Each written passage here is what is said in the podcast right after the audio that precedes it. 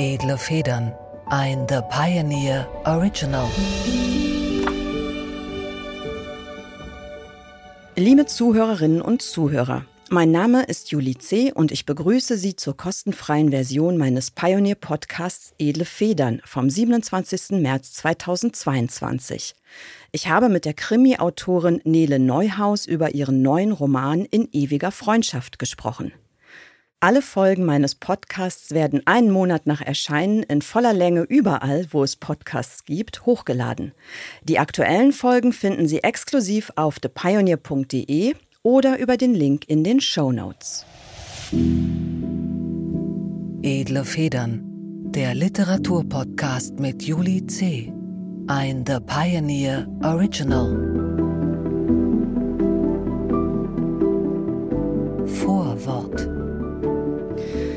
Herzlich willkommen, liebe Zuhörerinnen und Zuhörer, zur zweiten Folge des Literaturpodcasts Edle Federn auf The Pioneer.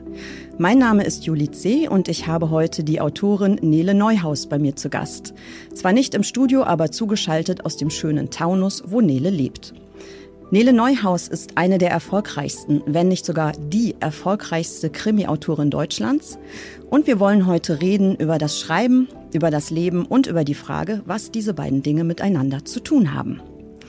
Hallo, liebe Nele, schöne Grüße in den Taunus. Hallo, liebe Juli, ich grüße aus dem Taunus nach Berlin. Nele, wärst du vielleicht bereit, dich unserer Zuhörerschaft einmal selbst vorzustellen? Oh, ja, natürlich, das mache ich sehr gerne. Also mein Name ist Nele Neuhaus. Eigentlich heiße ich Cornelia Neuhaus, aber Cornelia fand ich als Kind nicht so schön, deswegen habe ich mich immer Nele genannt und dieser Name blieb irgendwie an mir hängen. Und äh, so ist es im Laufe der Zeit zu meinem Künstlernamen geworden, denn ich hatte schon als Kind den großen Wunsch, Schriftstellerin zu werden, als ich mir noch nichts drunter vorstellen konnte. Und irgendwann, so vor 12, 13 Jahren, ist es dann Realität geworden. Ja, und seitdem sitze ich hier im Haus, schreibe nicht mehr als Hobby, sondern wirklich äh, ja, zum, zum Leben und dadurch hat sich das natürlich etwas verändert, aber es macht nach wie vor riesig viel Spaß, sich aus der, ja, aus der Aktualität inspirieren zu lassen für meine Krimis, die ja hoffentlich sehr, sehr viele Leute schon kennen.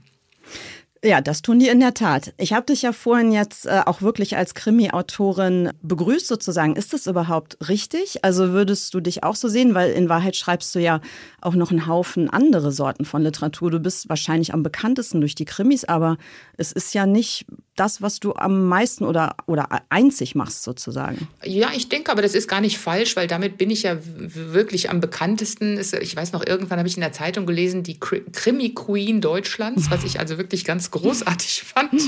Und äh, in der Tat schreibe ich auch Jugendbücher. Pferde, Mädchen sind so meine Themen. Und ich habe eine Trilogie, eine Romantrilogie geschrieben, die in den USA spielt und natürlich mein Erstling Unter Haien, ein Thriller, der auch in New York spielt. Aber ich glaube, so mein Hauptövre, wenn man so sagen darf, sind dann doch meine Krimis. Mittlerweile gibt es zehn Stück davon. Insofern ist das total in Ordnung. Weißt du eigentlich, wie viele Bücher du insgesamt schon geschrieben und veröffentlicht hast? Also hast du eine, also kannst du die Zahl jetzt wie aus der Pistole geschossen einfach sagen? Ja, ja. das kann ich. Ähm, 27 Bücher sind es mittlerweile. Ja, das ist Wahnsinn. Das heißt, es macht im Schnitt ein Buch pro Jahr? Nee. Äh, manchmal waren es sogar ein bisschen mehr. Ja. Ähm, also ähm, hin und wieder habe ich es am Anfang habe ich die Krimis noch so im Jahresrhythmus äh, geschrieben. Später wurden sie dann ja so komplex und ich habe dann auch mit im Verlag kam natürlich dann auch eine andere ähm, Herangehensweise. Ja, das äh, aus dem Hobbymäßigen, ich fange mal an zu schreiben und schau mal, wo es hinführt, äh, wurde plötzlich, ja, wir hätten gerne einen, einen Plot und wir hätten gerne auch schon das Ende und wir hätten gerne einen Szenenplan und das hat das alles ein bisschen verkompliziert. Und zu der Zeit habe ich es aber noch geschafft, pro Jahr einen Krimi und ein Jugendbuch zu schreiben. Das kriege ich jetzt manchmal nicht mehr so ganz hin.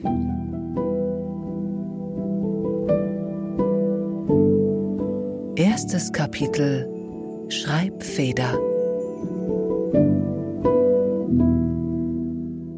Ja, das ist aber auch wirklich ein unglaubliches Pensum, oder? Das hat ja schon fast was Beängstigendes. Und du musst dir die Sachen nicht abpressen, sondern das, ja, es fließt aus dir heraus. Also das ist keine, ja, das ist nicht anstrengend, sondern das ist was, was du auch in dir hast, einfach, in dieser Fülle. Äh, ja, im besten Fall, im besten Fall ist das so. Und ähm, also was bei mir überhaupt nie ein Problem ist, sind die Ideen.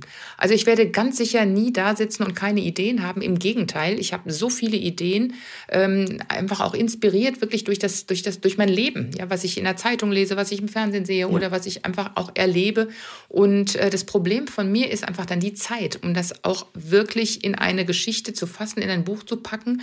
Und gerade im Moment bin ich in der Situation, wo mich wirklich vieles ablenkt. Ja, erstmal äh, natürlich die politische Situation im ja. Moment, äh, die mir sehr zu schaffen macht, wie wahrscheinlich fast allen Menschen hier in Deutschland und in der Welt, in Europa. Dann e aber eben auch familiäre Dinge, die ähm, gerade sehr anspruchsvoll sind und natürlich ja die Freizeit, die so schön ist. Von der man eigentlich immer mehr hätte. Genau, genau, dass man gar keine Lust hat, sich an den Schreibtisch zu setzen, weil ich weiß genau, was es bedeutet, wenn ich wieder anfange zu schreiben. Dann muss ich dranbleiben. Dann äh, ist es tatsächlich so, dass äh, mein Projekt äh, meinen Tag und auch den Tag meiner Familie bestimmt. Ja, Stichwort echtes Leben. Kommen wir mal zu deinem aktuellen Kriminalroman. Der heißt In ewiger Freundschaft und auch er spielt wieder definitiv in der echten Welt. Ich habe dich ja für ein kleines Vorgespräch angerufen auf deinem Festnetz-Telefonanschluss und dann erschien bei mir auf dem Handy-Display so diese Ortsbezeichnung Bad Soden. Und ich habe mich eine Sekunde lang wirklich erschrocken, weil ich dachte, jetzt habe ich in Valhalla angerufen oder so. Also Bad Soden war für mich ein fiktiver Ort, nämlich der Ort, an dem deine Krimireihe um die Ermittler Pia Sander und Oliver von Bodenstein spielt. Auch das neue Buch in ewiger Freundschaft spielt wieder dort. Das ist aber offensichtlich auch der Ort, an dem du tatsächlich lebst. Du lebst in Bad Soden im Taunus. Ja, ich lebe in Bad Soden und der Nachbarort ist Königstein und äh, es gibt auch Hofheim wirklich. Also die ganzen Orte, die in meinen Büchern erwähnt werden, sind reale Ortschaften, die es also tatsächlich gibt. Und deine Nachbarn? Also ich schaffe ja in meinen Büchern auch sehr gerne Dörfer, weil ich gerne auch Geschichten erzähle, die eher auf dem Land als in der Stadt spielen. Das hat den Vorteil dieses schönen Mikrokosmos, in dem man so auch Richtig. Dinge sehr gut zeigen kann. Das ist so verdichtet in diesen kleineren Orten. Aber ich muss ganz ehrlich sagen, ich hätte mich niemals getraut, tatsächlich ein real existierendes Dorf abzuschreiben oder als Material zu nehmen, geschweige denn das, in dem ich wirklich lebe, weil ich hätte so eine Angst gehabt, meine Nachbarn dadurch äh, zu verärgern. ja, also, ja, also das ist, ich glaube, das ist noch ein kleiner Unterschied, weil die Dörfer, in denen deine Bücher sind, kleiner, spielen, ne? sind ja, ja, wirklich klein. Also da würde ich sagen, kennt fast wirklich jeder jeden. Das ist hier natürlich nicht der Fall. In Bad Soden gibt es, also ich, wahrscheinlich werde ich gesteinigt, wenn ich es jetzt falsch sage, aber es gibt auf jeden Fall über 20.000 äh, Bewohner. Dann gibt es noch verschiedene Ortsteile und da kennt eben nicht mehr jeder jeden. Aber als ich meinen ersten Krimi geschrieben habe, der noch kein Taunus-Krimi war, von der Planung her, das war lass mich mal nachdenken, 2005 habe ich angefangen, den zu schreiben und da hatte ich mir noch eine komplett fiktive Gegend ausgedacht.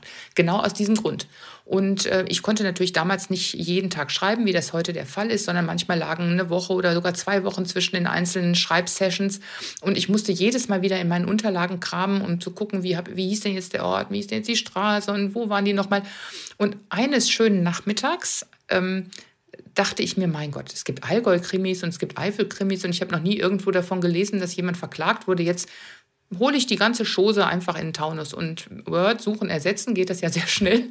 Und ich habe also an einem Nachmittag und zwar quasi aus Bequemlichkeit den Taunus Ich verstehe jetzt. Also du, du machst es deswegen, weil du dir da nichts merken musst. Also wenn du sozusagen Richtig. sagen willst, wenn ich die zweite Straße rechts fahre, komme ich da und dahin.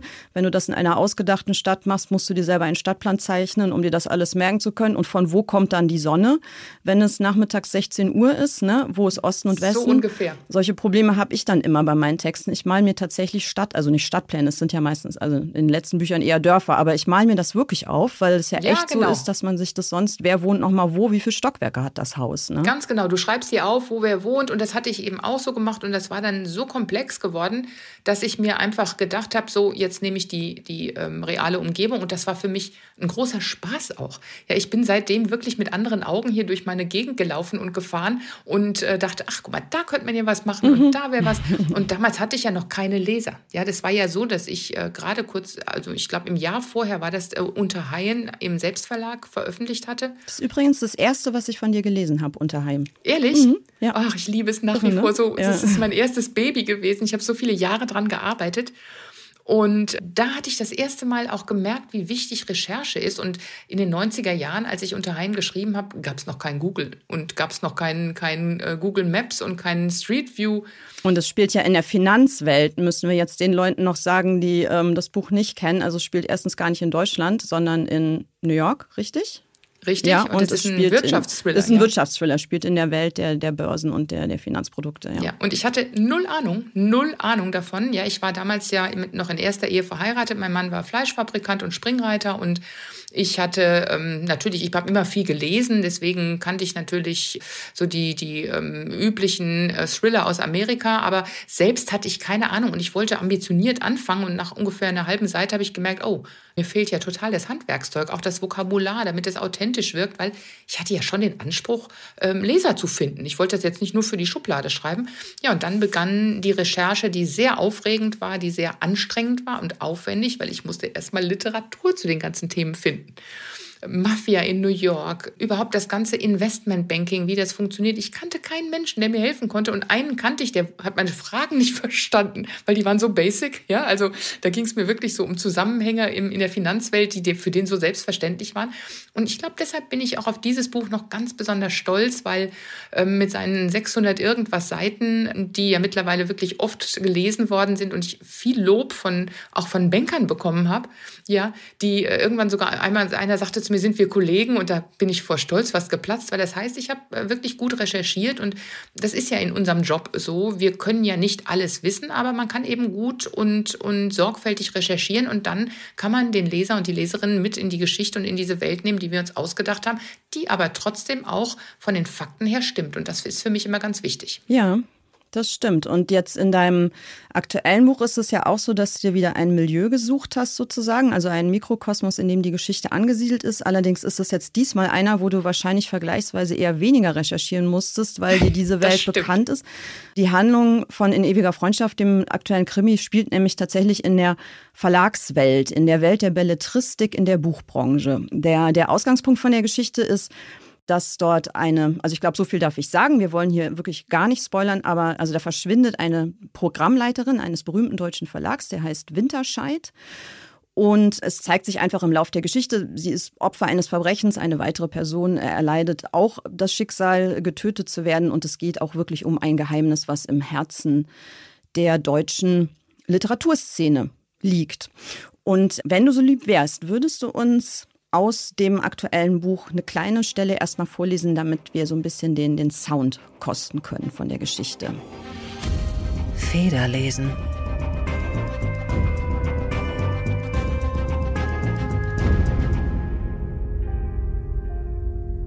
Nie in diesen zwölf Jahren war er in ihrem Haus gewesen. Nichts wusste er über sie und ihr Leben, aber sie wusste alles von ihm.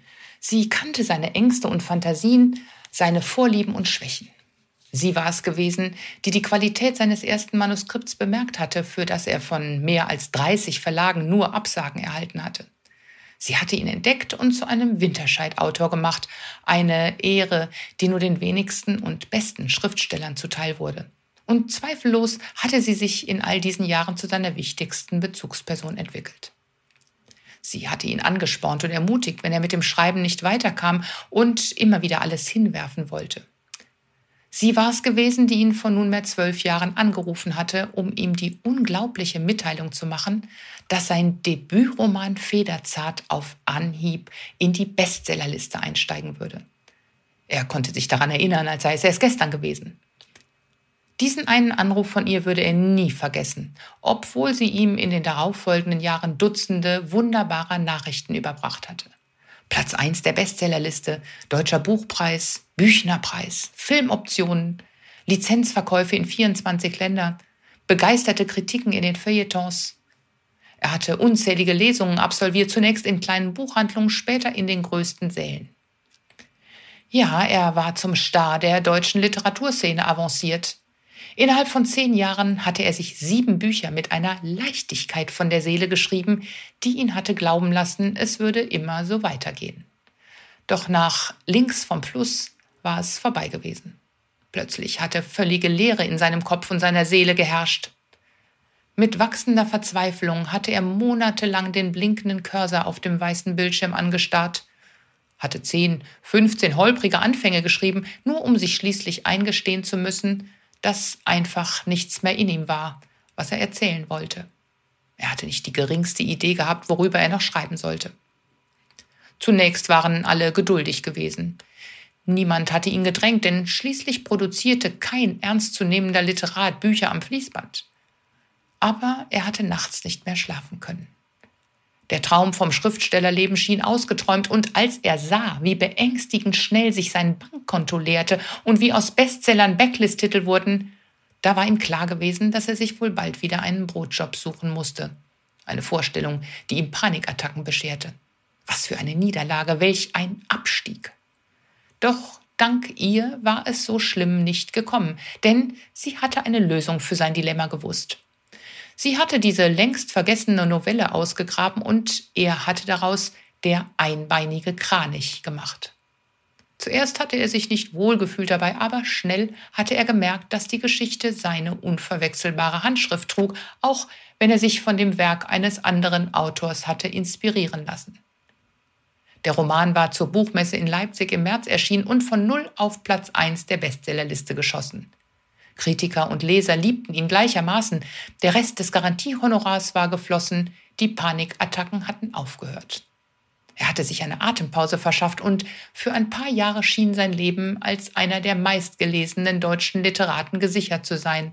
Der Verlag war zufrieden, sein Agent war glücklich, die Buchhändler, Kritiker und Leser freuten sich und dann wie aus heiterem Himmel das.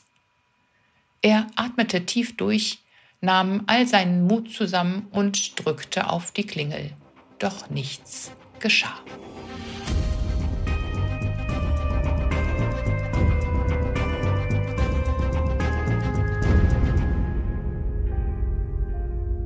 Ja, wunderbar. Vielen Dank.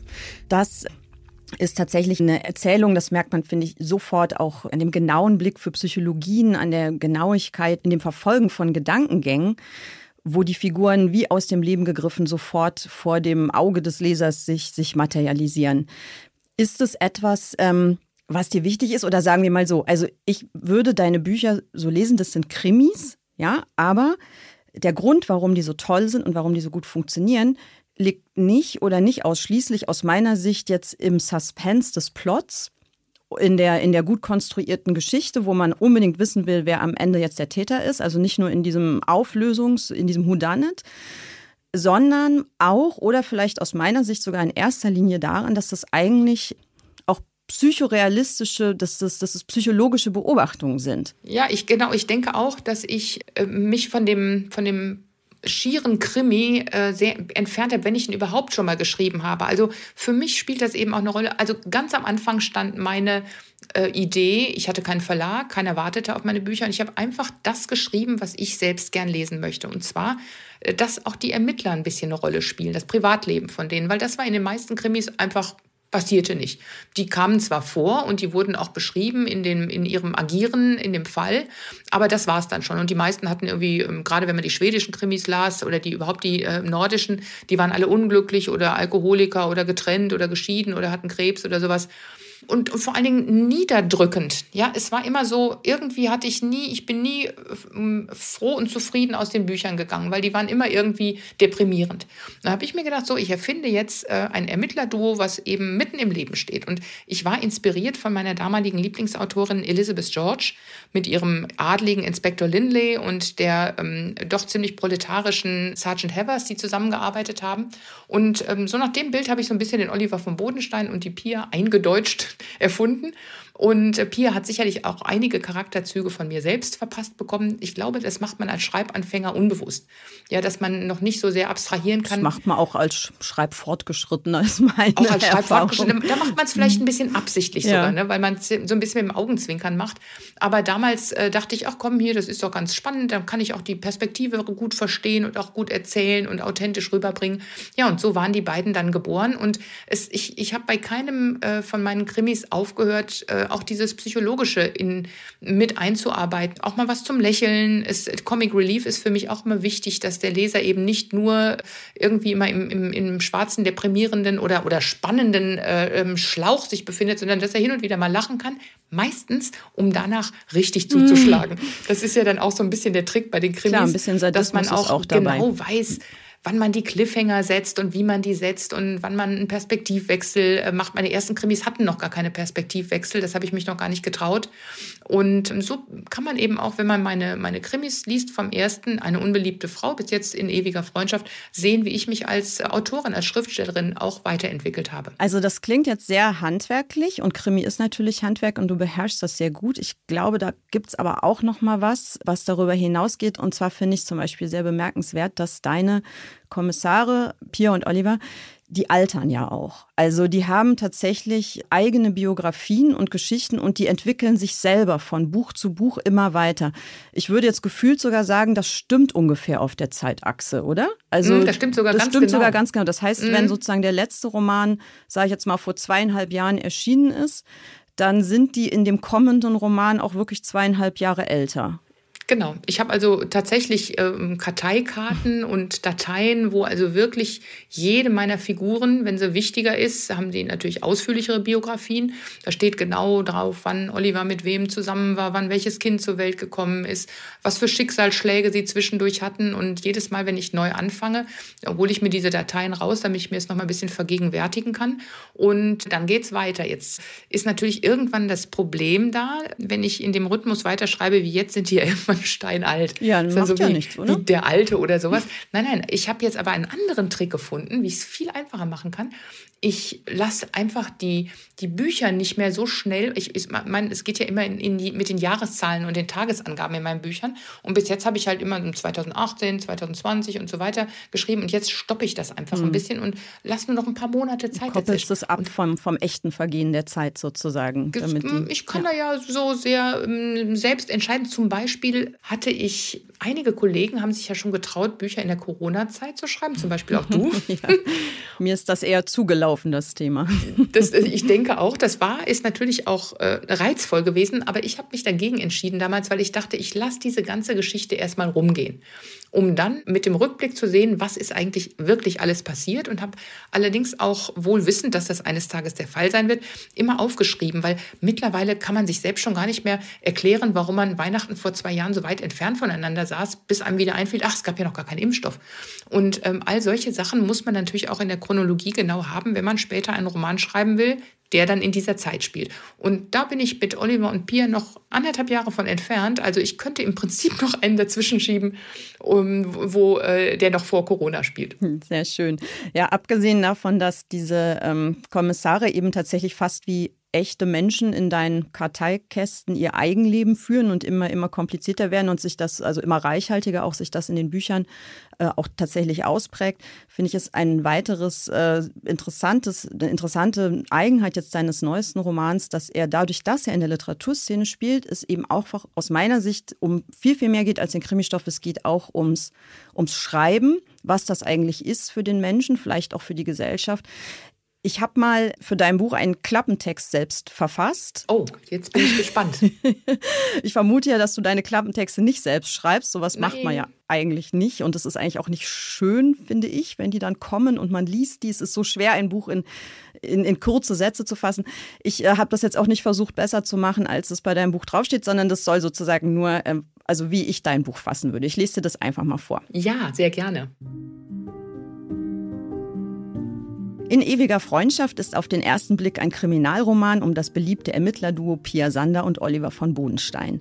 Auf der zweiten Ebene jedoch ist es ein Text über das Schreiben, eine Erforschung der Frage, was ist Fiktion, welchen Einfluss nimmt sie auf unsere Realität und wie viel Realität steckt in den Geschichten, die wir erzählen.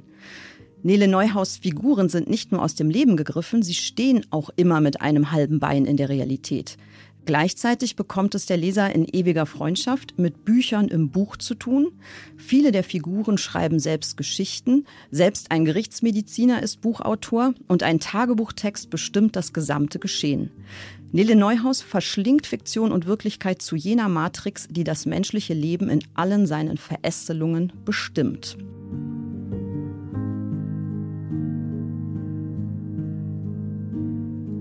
Ja, wow. Trifft es einigermaßen oder ja, das ist, voll das daneben? ist toll. Nein, ganz und gar nicht. Es ist allerdings kein, kein Klappentext sondern nee, das es ist eher eine, ich würde das jetzt bei, ähm, ja, als Teaser nehmen. Ja, das heißt, dass, dass wirklich Leute kurz zusammengefasst wissen, äh, um was, auf was können sie sich einstellen im Buch, ganz abseits der üblichen Inhaltsangabe. Ja, weil diese Inhaltsangaben finde ich mal ganz schrecklich, weil, mein Gott, es liest doch eh jeder. Und bei Krimis hat man sonst immer dieses Problem, dass man am Ende sagt, und, in, und dann ähm, geschieht irgendwas so in atemloser Spannung, ein Wettlauf gegen die Zeit und sowas. Das finde ich immer so langweilig. Deswegen finde ich das, was du jetzt gerade gemacht hast, super interessant, weil du wirklich ja, diese, diese Matrix, du hast das Wort erwähnt, diese, diese Matrix beschreibst, die ja doch ein solcher Roman immer darstellt. Ja, weil ähm, es sind die verschiedenen Handlungsebenen, die verschiedenen Figuren. Es geht ja nicht, in, gerade in diesem Buch, so viel darf ich vielleicht verraten, ermitteln Pia und Oliver nämlich nicht alleine. Es ermittelt noch jemand anderes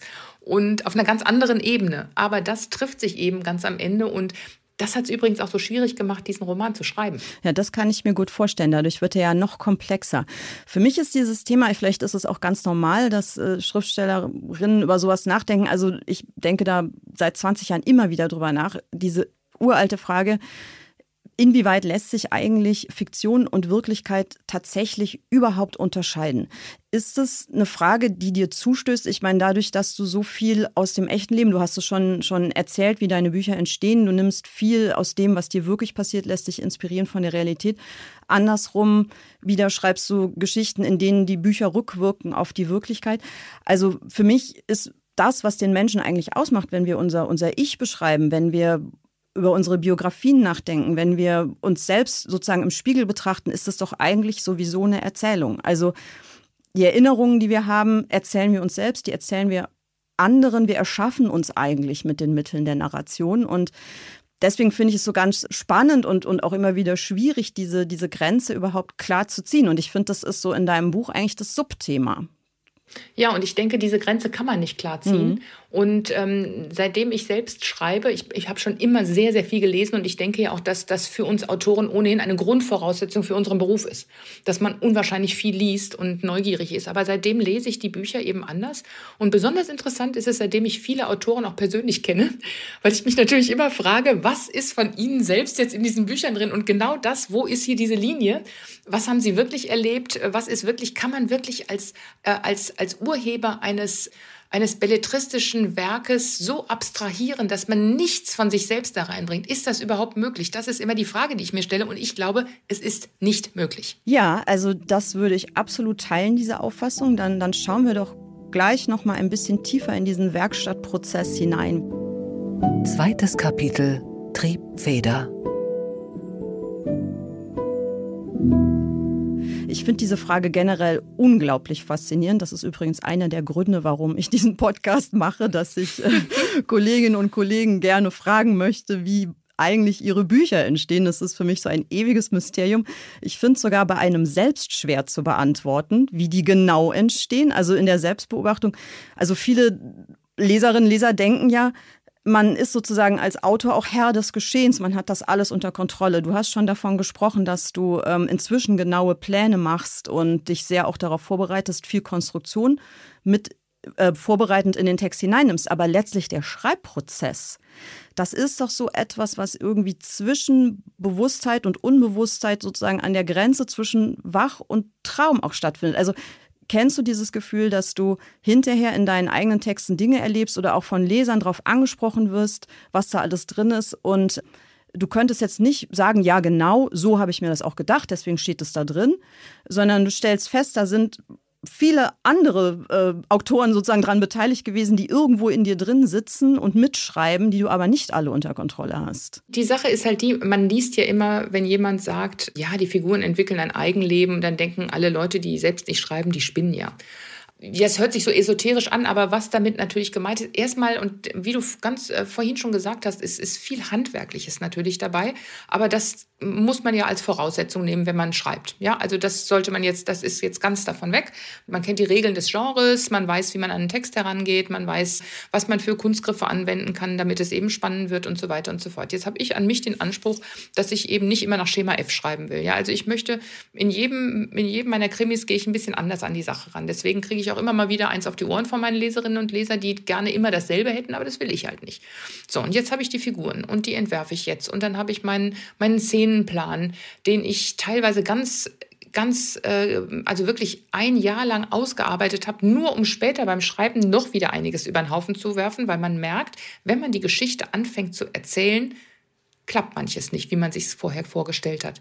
Es funktioniert dann einfach nicht und es wird die Geschichte ist dann einfach nicht nicht rund und äh, ich hatte es schon häufiger. Meine Agentin und auch meine Lektorin können ein Lied von singen, dass ich so nach 200, 300 Seiten total verzweifle, weil bis dahin ist das wirklich so harte Arbeit. Man kennt alles noch nicht so genau. Man muss die ganzen Spuren legen in einem Krimi und und dann merke ich, oh mein Gott, jetzt müsste ich ja bei Milch irgendwann mal in die Zielgerade einbiegen.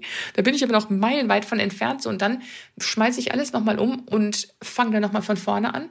Deswegen ist bei mir der Schreibprozess sehr aufwendig. Also ich bin keine, die jetzt schreibt. Ich habe mal irgendwann die Geschichte gehört, dass es Leute gibt, die äh, einfach runterschreiben und nichts mehr verändern. Also die halte ich für Lügner, ja, weil das kann ich mir am besten Willen nicht vorstellen. das ist Typsache. Ich glaube schon, dass es das gibt. Das hängt vielleicht aber auch ein bisschen davon ab, wie sehr man bereit ist, noch zu überarbeiten. Also ob man überhaupt diesen Schreibprozess als verbesserungsfähig ansieht oder ob man sagt, es zählt der erste Moment der Niederschrift, dann ist das genial, dann ist das toll. Also wenn man das so sieht, ich gehöre auch nicht zu denen, ich lektoriere sehr intensiv, dann also kann ich mir schon vorstellen, dass manche das vielleicht so machen.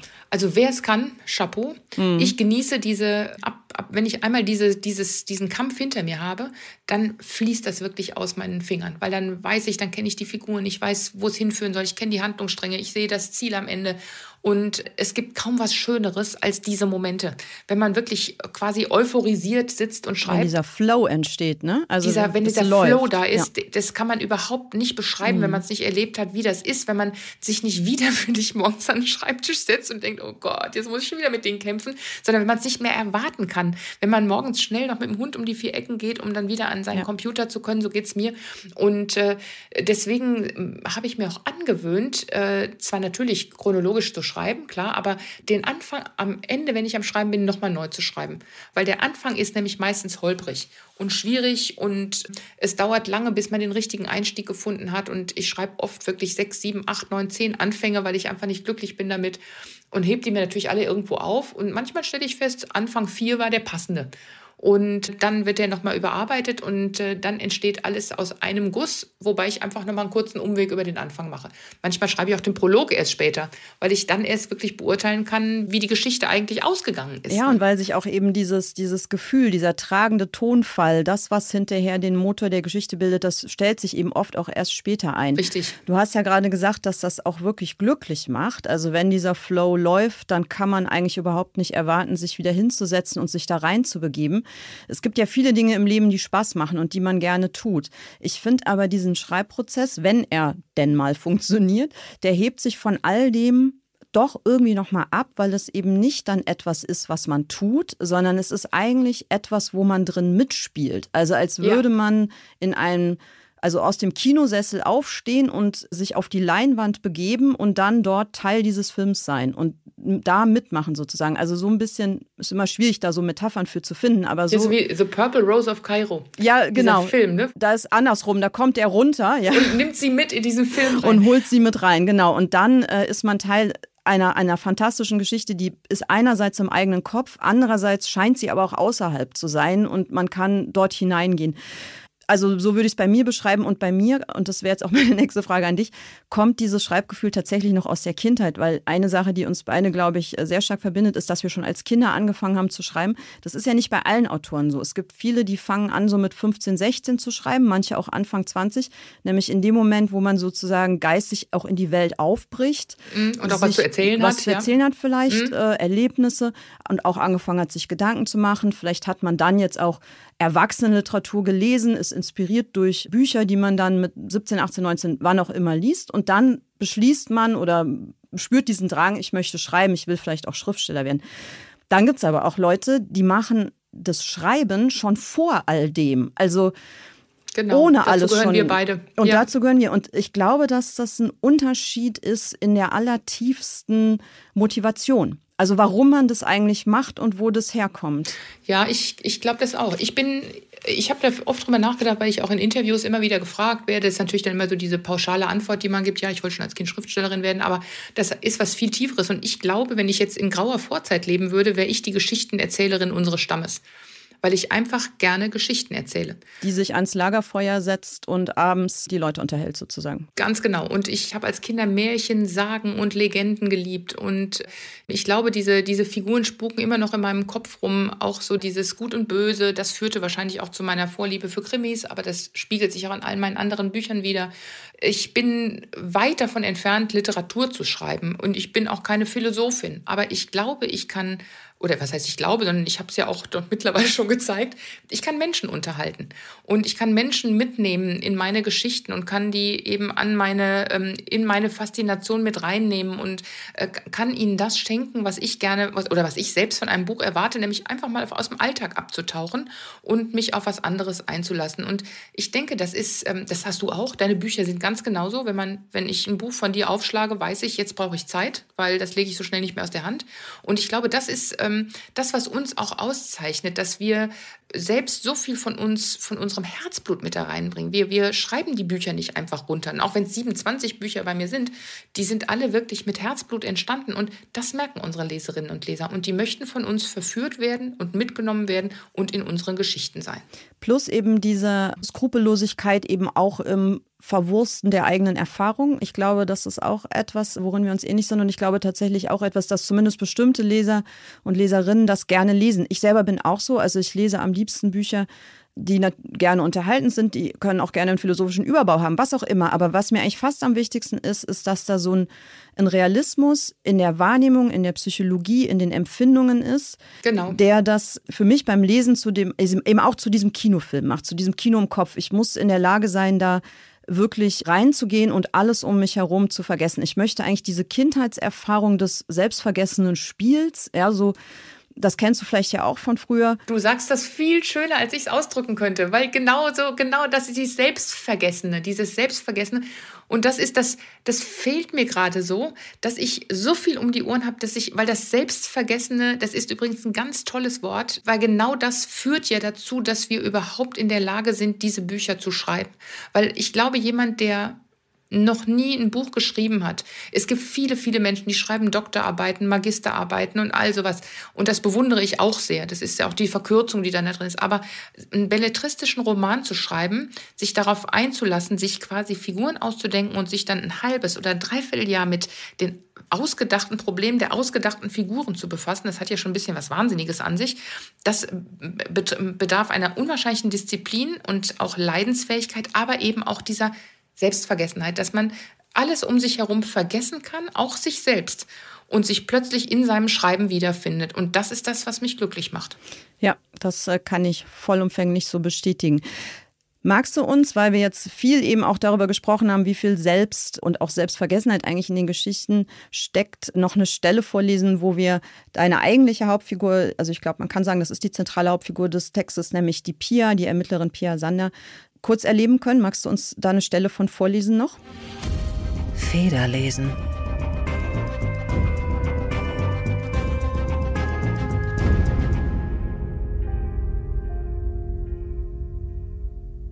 Die Glasscherben knirschten unter Pias Schuhsohlen, als sie die Küche betrat. Sie schnupperte.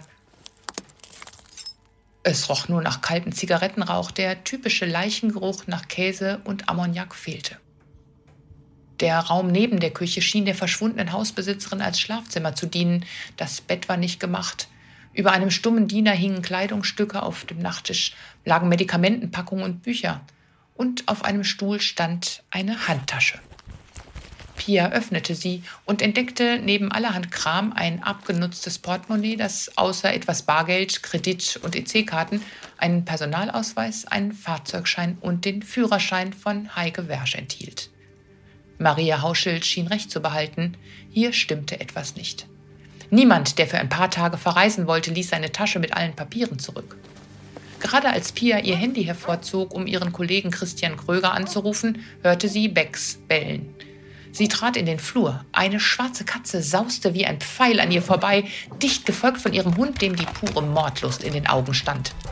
Bei Katzen, mit Ausnahme ihrer eigenen, versagte seine Impulskontrolle leider völlig. Pia versuchte noch die schleifende Leine zu erhaschen, aber sie war nicht schnell genug. Die Katze huschte die Treppe, die in den oberen Stock führte, hoch, der Malinois ihr dicht auf den Fersen. Verdammt, fluchte Pia und folgte den beiden Tieren. Bex, stopp, zurück! Von oben ertönte Becks Gebell, dessen hysterische Tonlage Pia alarmierte. Sie kannte die unterschiedlichen Stimmen ihres Hundes genau und diese hier verhieß nichts Gutes. Hatte er etwa die Leiche von Heike Wersch gefunden? Atemlos erklomm Pia die letzten Treppenstufen und hielt erschrocken inne. Im Halbdunkel des Flurs saß ein alter Mann in einem gestreiften Schlafanzug, den Rücken an die Wand gelehnt. Bex stand vor ihm und bellte ihn an, wie er es bei seiner Schutzhundeausbildung gelernt hatte. Pia ergriff den Hund am Halsband und zog ihn zurück. Bex verstummte und wedelte mit dem Schwanz. Entschuldigen Sie bitte, wenn mein Hund Sie erschreckt hat. Pia ging in die Hocke. Mein Name ist Pia Sander von der Kriminalpolizei Hofheim. Der Mann starrte sie an. Er war barfuß und unrasiert. Sein weißes Haar stand wirr von seinem Kopf ab. Bitte, flüsterte er mit zittriger Stimme, bitte helfen Sie mir.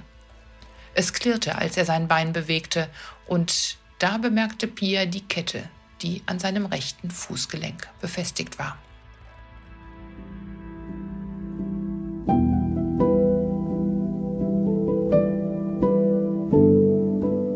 Drittes Kapitel Federschmuck. Wir haben jetzt schon viel über den Entstehungsprozess und über das Schreiben gesprochen, aber zur Literatur gehört ja auch die andere Seite, nämlich die Angelegenheit mit dem Veröffentlichen. Richtig. Da hast du, Nele, finde ich ja, eine ganz besonders äh, prägnante, also vielleicht nicht einzigartige, naja doch irgendwie auch einzigartige Geschichte. Du hast nämlich, und das fände ich toll, wenn du da ein bisschen noch ausführlicher von erzählen könntest, du hast es vorhin schon kurz erwähnt, du hast angefangen zu schreiben mit dem Ziel, Autorin zu werden, aber du hast dann erstmal im Self-Publishing eigentlich betrieben. Ist das richtig? Genau, bevor es das so richtig gab. Bevor es das nämlich eigentlich gab. Also jetzt ähm, ist das ja fast schon eine eigene Branche, die auch wächst und ein eigenständiger Teil des Literaturmarktes ist. Aber du hast es eigentlich schon gemacht in den späten 90ern? Ja, es war so Anfang der 2000er, als dieses Print on Demand oder Book on Demand gerade aufkam und eigentlich war das, den Begriff Self-Publisher gab es damals so gar nicht. Es hieß dann noch Selbstverleger. Aber das war natürlich ja aus der Verzweiflung geboren, mehr oder weniger, weil als ich das Schreiben hat mich immer begleitet. Kindheit, Jugend, auch mein ganzes Jungerwachsenenleben, auch in meiner ersten Ehe. Aber eigentlich habe ich immer das Problem gehabt, etwas fertig zu bekommen. Ja, also ich habe Anfänge geschrieben und manche Sachen waren 20 Seiten lang manche waren 100 Seiten lang. Aber eigentlich kam ich nie zu einem Ende. Und dieses Unterhaien war wirklich das allererste Manuskript, das ich ganz, ganz, ganz bis zu Ende geschrieben habe. Und hast du das dann auch Verlagen gezeigt? Also hast du erst versucht, auf dem klassischen Weg, Autor sucht Verlag, also diesen Weg zu gehen? Autor sucht Verlag und zwar völlig dilettantisch, weil ich äh, wirklich viele Menschen in meinem Leben kannte, auch damals schon, aber nie irgendeinen Kontakt in die Verlagsbranche hatte. Also, also viele Probeleser, ich hatte einige, auch durchaus ähm, kritische, die mich dann dazu veranlasst haben, das auch noch zu bearbeiten und zu kürzen und so weiter. Aber äh, die sagten alle, Mensch, das ist ja toll, das ist ja wie John Grisham oder sonst irgendwas. Also ging ich an mein Bücherregal und guckte, in welchen Verlagen werden diese Bücher verlegt. Und dann habe ich mir die alle rausgesucht. Alle großen Publikumsverlage, die es so in Deutschland gibt, zum Beispiel wusste ich nicht, dass Random House irgendwie noch 20 andere Verlage hat. Ich habe mich gewundert, dass ich das alles in dieselbe Straße geschickt habe. Aber gut, ich habe vor allen Dingen dieses Buch kopiert und komplett in Paketen dahin geschickt. Also das war schon ein echtes, eine echte Investition allein von den Porto-Preisen. Und die haben das dann auf so einem riesen Stapel hingelegt, der dann alle vier Wochen in einen Papierkorb hineingeworfen wird wahrscheinlich. So ist es. Also ich vermute mal, dass dieses Druckwerk bei den meisten Verlagen einfach verschwunden ist und weggeflogen ist. Ich habe, glaube ich, von zehn Verlagen nach. Also ich dachte natürlich, boah, das ist jetzt so spannend. Die brauchen da jetzt so 10, 14 Tage brauchen sie schon, um das zu lesen. Und dann meldete sich ein Verlag ganz schnell, da stellte sich aber schnell raus, das war einer von diesen ominösen Druckkostenzuschussverlagen. Die wollten dann 60.000 Mark dazu, ne? die zweite Auflage, dann verdienen sie und so weiter. Glücklicherweise sagte mir mein Instinkt, nee, nee, das ist es nicht. So viel Geld hätte ich auch gar nicht zur Verfügung gehabt. Und ja, gut, und dann ging so ein Jahr rum und von den großen Verlagen meldete sich niemand. Ich kriegte so zwei, drei vorgedruckte Ablehnungsschreiben, die wir alle oder mehr oder weniger alle kennen. Auf jeden Fall ähm, war mir dann klar, so, das war's jetzt mal. Und dann war noch schlimmer, 11. September 2001. Damit wusste ich, mein Plot, der in New York spielt, ist jetzt erstmal erledigt, weil da will jetzt erstmal keiner mehr was von lesen. Und das tat dem Manuskript gut, dass es noch vier Jahre in der Schublade lag und immer wieder von mir rausgeholt wurde. Und in dieser Zeit entwickelte sich etwas auf dem Buchmarkt, nämlich es gab diese Möglichkeit, seine Bücher selbst ähm, oder an diese, an diese Anbieter zu geben, die digitalisierten die Bücher und sie druckten die dann on demand, also wenn so ein Buch gefragt wurde. Das passte mir nicht so ganz, also das äh, Digitalisieren und Drucken schon, aber ich wollte eben eine ganze Auflage und ließ 500 Exemplare von Unterhain drucken. Das habe ich selbst gelayoutet und selbst das Cover entwickelt. Und eines schönen Tages kamen dann 500 Bücher in Kartons, das war schon eine ganze Menge. Und mein erster Mann, mein, mein äh, Ex-Mann, der war Geschäftsmann, der hatte eine Fleischwarenfabrik, der war erfolgreicher Springreiter. Ähm, für den ging es immer um Geld und um Erfolg. Der fand das sowieso völlig seltsam, dass ich lese und dass ich schreibe, fand er total abstrus. Dann dachte er sich, naja, meine, meine Frau will halt mal ein Buch machen, soll sie mal machen. Und dann haben wir einen Saal gemietet und ich hatte alle Leute eingeladen, die ich kannte. Und am Ende des Abends waren alle Bücher verkauft, signiert und weg.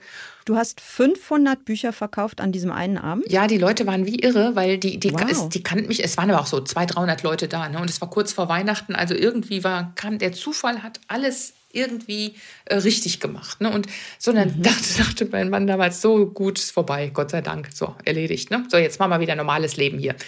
Und ich hatte natürlich dann Blut geleckt und habe dann noch mal eine Auflage drucken lassen. Die Buchhandlung wollten es nicht. Aber in der Fleischfabrik, da saß ich im Büro und auf dem Tresen, wo die Leute kamen immer rein und haben dann ihre Sachen abgeholt. Das war jetzt also keine kleine Metzgerei, sondern schon was Größeres. Und da standen dann die Bücher. Und dann habe ich denen die Bücher angedreht. Ne? Immer du hast deine ersten Bücher in der Fleischfabrik deines Mannes verkauft? In der Fleischfabrik auf dem Tresen und dann habe ich nebenbei den neuen Krimi geschrieben oder den ersten Taunus-Krimi, eine unbeliebte Frau und den habe ich dann ähnlich vermakelt und dann kamen die ersten Buchhandlungen da drauf, weil die Krimis fanden die dann schon interessant, ne? weil die spielten ja bei uns in der Region und die Leute kamen in die Buchhandlung und sagten, wie ich, wir haben in der Zeitung gelesen, da gibt es einen Krimi, der spielt hier in der Gegend, wo haben sie denn den? Und dann hat mich die größte Buchhandlung bei uns aus dem Einkaufszentrum irgendwann angerufen und die war ganz verzweifelt. Und dann sagte sie, ja, wo kriege ich denn Ihr Buch? Ich kann das nirgendwo bestellen. Und dann sagte ich, ja. Ja, gab es ja nicht, ne? Du hast es. Genau. Es gab keine Vertreter, es gab kein Zwischenlager. Die waren alle bei mir in der Garage. dachte, ja, dann schicken Sie mir mal 100 Stück. Das war mein erster Großauftrag. Das und ist aber auch viel für eine Buchhandlung. Das, das waren die Riesenbuchhandlungen kurz vor mhm. Weihnachten im, hier im Rieseneinkaufszentrum und da habe ich die Bücher reingebracht und da riss die die Tür auf und sagte gleich neben die Kasse. Und das ist ja der Traum von uns Autoren, ne? das Buch neben der Kasse. Und die Leute standen Schlange da und haben denen das Buch aus der Hand gerissen, weil die Kündige hatte da schon angekündigt, dass das dann kam. Also du hast unter dem Radar der professionellen Verlagsbranche sozusagen angefangen, erfolgreich deine Bücher zu verkaufen als ein Frau-Unternehmen. So kann man das eigentlich sagen. Also das finde ich schon Wahnsinn. Und du hast jetzt so kurz erwähnt, die Fleischfabrik und auch das Springreiten. Also wenn du dein Leben damals vielleicht noch mal kurz beschreiben willst, du hast natürlich geschrieben, aber die meiste Stundenzahl des Tages hast du doch auch mit anderen Dingen verbracht. Du hast in der Fabrik gearbeitet? Ja, das Schreiben war der totale Luxus und Nebensache. Aber in erster Linie, ich hatte meinen ersten Mann kennengelernt, da war ich 21 ähm, im Reitstall. Ja? Der war 20 Jahre älter als ich, hatte tolle Springpferde, war, hatte vor nichts Angst und ich wusste zwar, der hat irgendwie sowas wie eine Metzgerei, aber mir waren die Dimensionen nicht so klar. Also ich habe mich in den Reiter verliebt und in seine Pferde. Und äh, dann waren wir irgendwann zusammen und dann, ich war ja noch ganz am Anfang meiner beruflichen Laufbahn und äh, dann habe ich immer mehr bei ihm mitgearbeitet, habe ich zwischendurch nochmal gesagt, ich muss auch noch was anderes machen und habe mich dann in Frankfurt für ein Jurastudium eingeschrieben, habe dann auch sechs Semester mehr oder weniger studiert, aber mir war schon klar, ich das ist was für die Zukunft. Und wir haben dann geheiratet und die Pferde haben uns eben verbunden und ich habe mich immer mehr in dieses Metier reingearbeitet. Und irgendwann saß ich da im Büro und kam da nicht mehr raus. Und wie das so ist, als mittelständischer Unternehmer war mein Ex-Mann also ein Workaholic sondergleichen. Für ihn gab es nur die Firma und an Wochenenden die Reitturniere. Ich habe dann nachmittags immer die Pferde trainiert und abends noch unser Haus geputzt und morgens das Büro geputzt. Und, und geschrieben hast du um 1 Uhr früh oder um 2 Uhr früh? Geschrieben habe ich mal hier eine halbe Stunde und mal da ein Stündchen. Und dann kam meine Schwiegermutter ins, ins Altersheim und mein äh, Mann ist jeden Abend zu der hingefahren und hat sich zwei Stunden mit der gestritten. Das war das Lebenselixier für die beiden. Ne? Die haben sich permanent gestritten und für mich war das super, weil in der Zeit habe ich unter Hain geschrieben. Eigentlich hätte ich das Buch ihr widmen müssen, aber gut. Und ich hatte eine Konzentrationsfähigkeit, die war unglaublich. Ja, heute würde ich das so gar nicht mehr schaffen. Ja, das ist wirklich ein irres Pensum. Wobei ich feststelle, ich weiß nicht, ob das bei dir auch so ist. Also heute hast du ja tatsächlich die Möglichkeit, dich aufs Schreiben auch voll zu konzentrieren. Und das ist auch ein unglaublicher äh, Luxus, wenn man das kann. Aber bei mir ist es so, dass ich trotzdem diese anderen Tätigkeiten auch wahnsinnig dringend brauche. Also ich glaube, wenn ich jetzt sagen würde, ich setze mich jeden Tag zwölf Stunden an meinen Schreibtisch und an meinen Computer und versuche, diesen Flow, über den wir gesprochen haben, zu erzeugen, das würde nicht gehen. Also Schreiben ist doch vielleicht auch ein bisschen was, was naturgemäß eher in den Zwischenräumen stattfindet, oder? Also das kann nicht das Einzige sein, was man tut. Oder doch? Sehe ich genauso. Und gerade, ich glaube, gerade uns beiden, die wir ja doch äh, Romane schreiben, die in der Jetztzeit spielen und, und diesen realistischen Touch haben, wir brauchen die Inspiration. Ja, wir brauchen das Leben, wir müssen das fühlen. Also mir geht's auf jeden Fall so und ich kann mir vorstellen, dass andere das ganz anders sehen. Ich habe zum Beispiel neulich die Biografie von Stephen King gelesen. Und er hat was geschrieben, das mich total fasziniert hat. Der plant gar nichts, der schreibt einfach drauf los und hat sich vorgenommen, 2000 Wörter am Tag zu schreiben. Das macht er morgens und dann ist er für den Rest des Tages frei. Ja. Und ich muss ganz ehrlich sagen, das, das ist mein Ziel seitdem. Ich will das auch Jeden können. Tag 2000 ja? Wörter schreiben. Ja, vor allen Dingen danach, mit, danach, danach nichts, nichts, mehr machen, machen, sondern wirklich mit gutem mhm. Gewissen den Rest machen, weil mein Problem ist, ich mache dann auch alles andere, aber immer mit dem schlechten Gewissen. Ja, das kenne ich, weil man ja auch nie fertig ist und es ja auch nie jemanden gibt, der sagt, äh, Stechkarte bitte einmal reinschieben, jetzt ist Feierabend. Ne? Das gibt es halt absolut nicht. Genau, und wir haben keine Chefs mehr, die uns irgendwas sagen und wir haben dadurch auch nicht diese Belohnung des Feierabends, weil eigentlich leben wir ja unseren Beruf, wir nehmen den überall hin mit, wo wir sind. In jeder Minute. Das ist auf der einen Seite, wenn mich einer fragt, ja, wie ist denn das jetzt und war das früher nicht angenehmer, dann sage ich, ja gut, ich habe mein Hobby zum Beruf gemacht. Genau betrachtet muss ich nie mehr arbeiten, weil ich jetzt ja das tue, was ich gerne mache.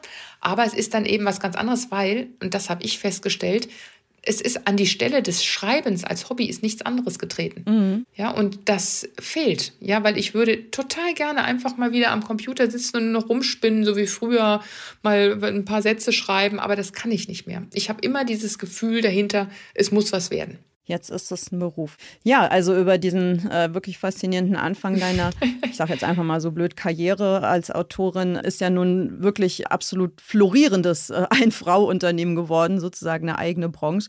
Bis dahingehend, dass deine Bücher ja auch sehr, sehr häufig verfilmt werden.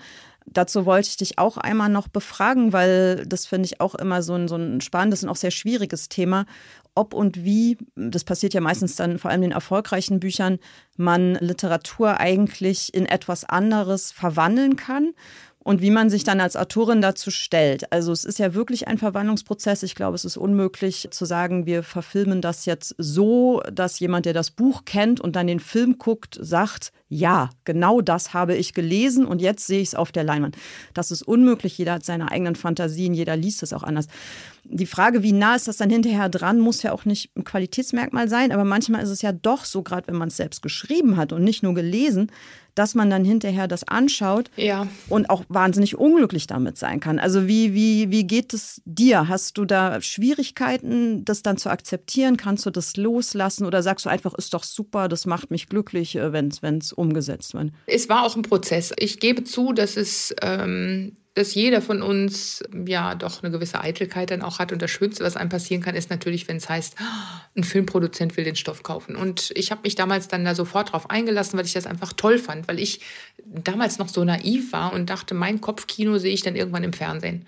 Aber es ist natürlich was komplett anderes. Man verkauft die Rechte an seinem Buch und damit ist man eigentlich auch raus. Und dann ist da ein, ein Produzent oder eine Produzentin, ein Drehbuchautor, ein Regisseur und die machen eben etwas Neues aus dem Stoff, den die gekauft haben. Und äh, wenn man Glück oder Pech hat, je nachdem, wie man es sehen mag, ist man noch ein bisschen daran beteiligt. Aber man muss sich daran gewöhnen, dass man, und wir haben dieses, diesen Luxus, dass wir Einzelkämpfer sind, uns quatscht keiner rein. Ja, am Ende sagt vielleicht eine Lektorin, äh, das könnte es ein bisschen mhm. anders machen, aber dieser, dieser Entstehungsprozess eines Films ist ein unwahrscheinlich schwieriges Unterfangen, weil da so viele Parteien daran beteiligt sind, die alle ihren Senf dazugeben, die alle was dazu zu sagen haben, die alle eine Meinung haben und dann steht man als Urheberin noch daneben und ist quasi die Dumme. Und auch nicht immer erwünscht, ne, als Ratgeberin, weil ne, man ist vielleicht auch gar nicht der beste Consultant in Bezug auf den eigenen Text, weil der Blickwinkel da drauf ja schon ein sehr eigener ist. So sieht's aus. Also man hat jetzt zwei Möglichkeiten. Man hat die Möglichkeit zu sagen, nein, ich kann damit nicht leben, ich kann nicht ertragen, was aus meinen Büchern gemacht wird, auch wenn die Tonalität sich verändert, wenn man einfach denkt, die kapieren nicht, worum es hier eigentlich geht, dann muss man einfach sagen, ich verkaufe keine Filmrechte mehr, fertig. Oder? Mhm, das wäre konsequent, ja. Ja, das wäre konsequent. Oder man muss es so machen, wie ich es jetzt gemacht habe. Man muss sagen, ich versuche jetzt ein Team zu finden, denen ich vertraue. Und was sie machen, das begleite ich eine Weile und dann sage ich so, Leute, es ist euer Ding. Und dann akzeptiere ich das. Ja, das ist eine Kopfsache. Man muss das dann akzeptieren, weil, wenn man dann sieht, gerade kürzlich lief die Verfilmung meines Krimis Muttertag im ZDF, Zweiteiler und gigantische Einschaltquoten, begeisterte Zuschauer. Und dann denke ich, okay, es ist jetzt was anderes geworden. Dann allerdings habe ich die Serie Das Damen Gambit gesehen ich glaube, es waren sieben oder acht Teile und äh, mir war gar nicht bewusst, dass es eine, eine Literaturvorlage davon gab. Äh, die ist, glaube ich, schon in den 80er Jahren geschrieben worden, ist jetzt in einem Verlag wieder ähm, äh, aufgelegt worden. Ich habe dieses Buch gelesen und habe gedacht, wow, eins zu eins. Eins zu eins verfilmt. Mhm. Und ich muss ganz ehrlich sagen, seitdem bin ich ein bisschen anderer Ansicht wieder, weil ich denke, man braucht einfach nur genug Raum. Und dann kann man auch dicke Bücher richtig erzählen, wenn man die nicht einschmelzen muss auf 90 Minuten oder zweimal 90 Minuten. Also es geht durchaus, aber es ist natürlich ganz, ganz schwierig und ich glaube, wir müssen uns einfach damit zufrieden geben, was daraus gemacht wird oder wir müssen es lassen. Oder man muss sagen, man will es nicht. Und vielleicht ist ja tatsächlich die, die Serie auch das bessere Äquivalent für Romane. Also als es losging, überhaupt mit der Serienbegeisterung und dem Produzieren von Serien, so die ersten großen Dinger, die dann kamen, ich weiß nicht, ob du da auch ja, doch. sozusagen Konsumentin bist, also als The Wire erschien oder die Sopranos oder diese ersten großen äh, HBO-Serien, die ja auch dann in den echten Feuilletons, also in den Qualitätsfeuilletons auf einmal Kritiken kriegten, ja, also was dann nicht mehr nur irgendwie. Die waren so aus der Schmuddelecke, Schwarzwaldklinik, Dallas, Denver Glen weg und es war schon dann anspruchsvoller, ja, genau. Hm? Genau, und dann hieß es auf einmal, das ist jetzt der neue Dostoevsky als äh, Serie so. Mhm. Da muss ich sagen, das Gefühl hatte ich beim Gucken, also ist jetzt ein bisschen sehr großer Vergleich, aber das hatte ich schon auch, dass das als Äquivalent für einen Roman eigentlich die bessere Form auch logischerweise eigentlich ist. Nicht nur wegen der Länge, sondern auch auch wegen der Art ähm, der Erzählweise. Genau, und gerade bei meinen Büchern, die ja doch viele verschiedene Facetten haben, wo eben auch die Kommissare drin vorkommen. Und das fehlt eben vielen Fans meiner Bücher in den, in den Filmen komplett. Aber das kann man dann nicht auch noch erzählen.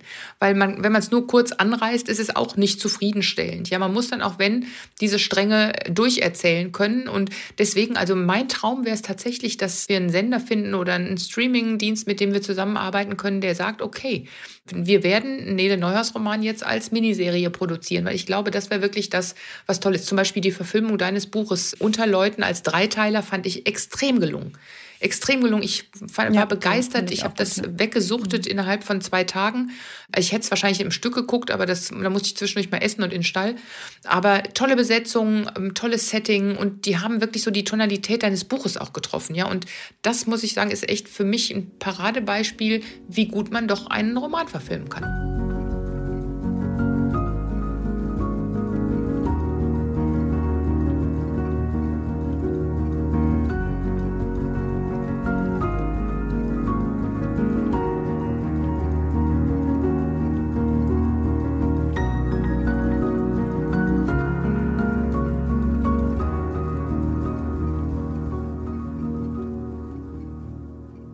Haben wir schon so viel auch darüber gesprochen, inwieweit äh, die echte Welt und die Literatur sich immer wieder gegenseitig berühren, sich miteinander verschränken.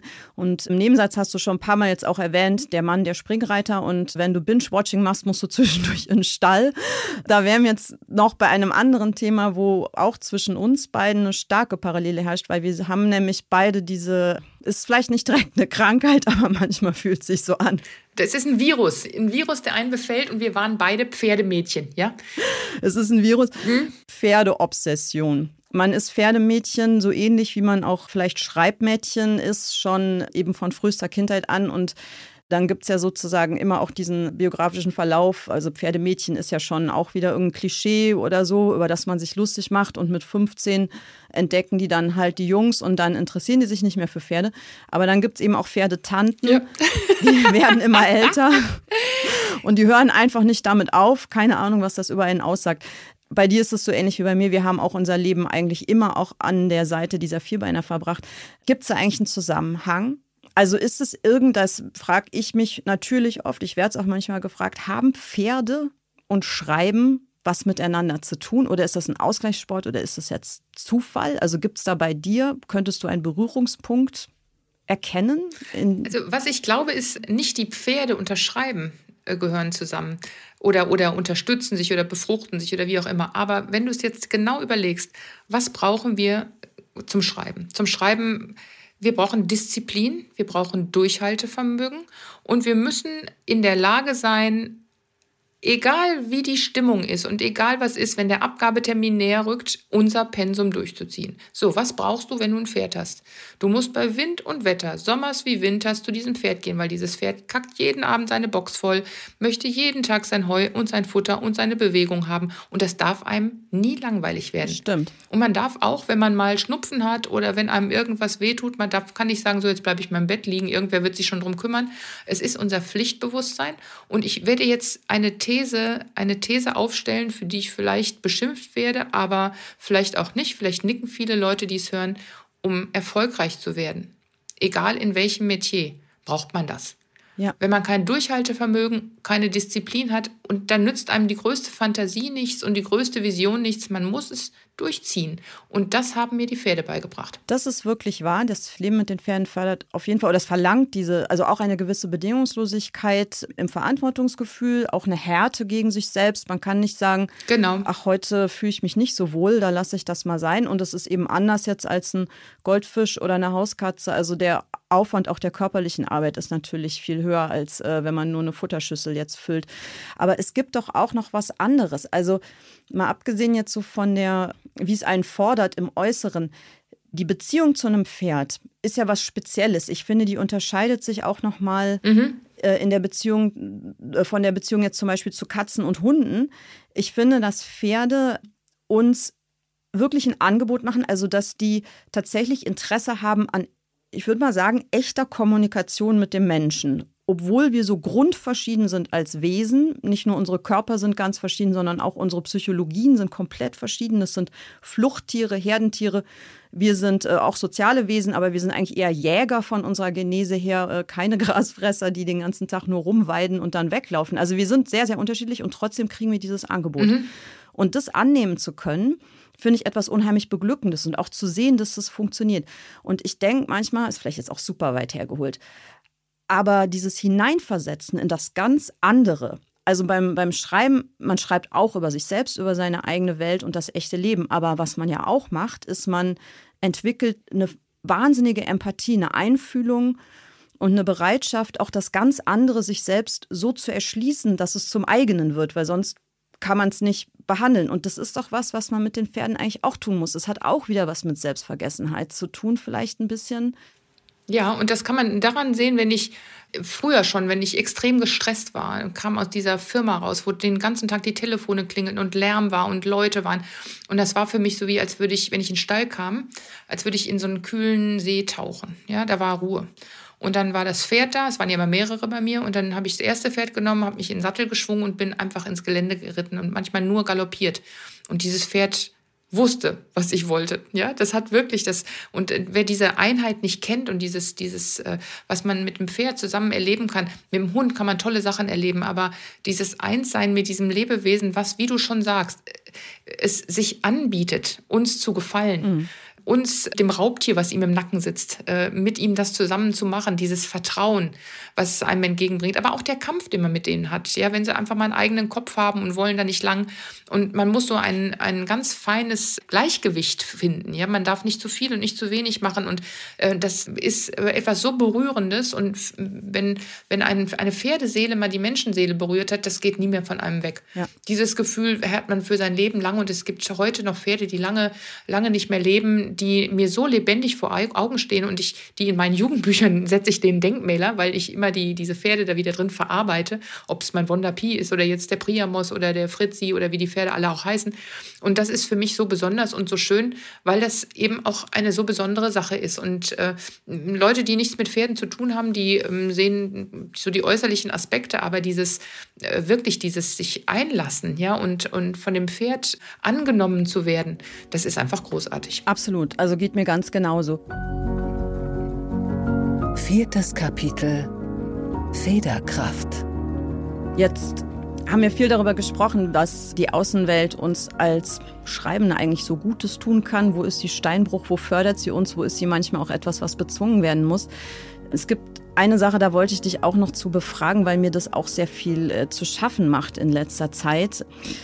Und zwar habe ich den Eindruck, das ist jetzt ein sensibles Thema, ich versuche das etwas vorsichtig zu formulieren, dass das Schreiben auch von uns Autoren und Autorinnen unfreier wird. Also ich versuche es mal auf den, auf den Punkt zu bringen. Also dass die Außenwelt, über die wir eigentlich ja schreiben und der wir uns schreiben nähern, momentan anfängt, sozusagen nicht eine Rückmeldung, sondern schon eine Art Vorprägung uns zu vermitteln, wie wir unsere Arbeit zu tun haben. Ich bringe das mal auf einen Punkt. Also ich höre das inzwischen von Kollegen und Kolleginnen. Ich will jetzt überhaupt keine Namen nennen, das ist auch ganz alles im Wagen lassen dass Lektorate inzwischen nicht mehr nur auf literarische Qualität immer bezogen werden, sondern dass sie auch darauf abgeprüft werden, die entstehenden Texte, inwieweit sie die Öffentlichkeit verärgern könnten wegen mhm. Sensibilitäten, die da sind und wo man sozusagen schon äh, vorauseilend oder schon, schon in der Erwartung oder in der Sorge vor solchen Effekten jetzt anfängt, auf den Text und vielleicht auch auf die Autoren einzuwirken.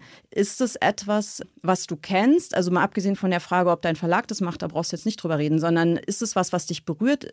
Hast du das schon im Kopf? Erlebst du das? Ja, ich habe das leider selbst erlebt. Okay. Und die politische Korrektheit, die wirklich so um sich greift und Dimensionen annimmt, dass sie für meine Begriffe nicht mehr vernünftig ist sondern dass äh, wirklich Schreckgespenster da äh, hochbeschworen werden. Gerade wir in der Buchbranche haben wir das ja mitgekriegt, dass äh, alte Werke, sei es von Michael Ende oder von Astrid Lindgren oder sonst irgendwas, durchforstet und umgeschrieben werden oder von, oder es gibt viele Jugendbuchautoren aus den 60er Jahren, da hat man natürlich noch ganz anders gedacht, gesprochen und so weiter. Und das wird alles im Nachhinein verändert. Das finde ich ich weiß nicht, ich finde es nicht gut, ja, weil ich denke einfach, das ist ja auch ein Spiegel der Zeit, die es damals war. Und wenn man das alles immer äh, angleicht an das, was heute erlaubt oder gewollt ist, dann ist das ja auch eine Art von Geschichtsklitterung, mhm. so würde ich es empfinden.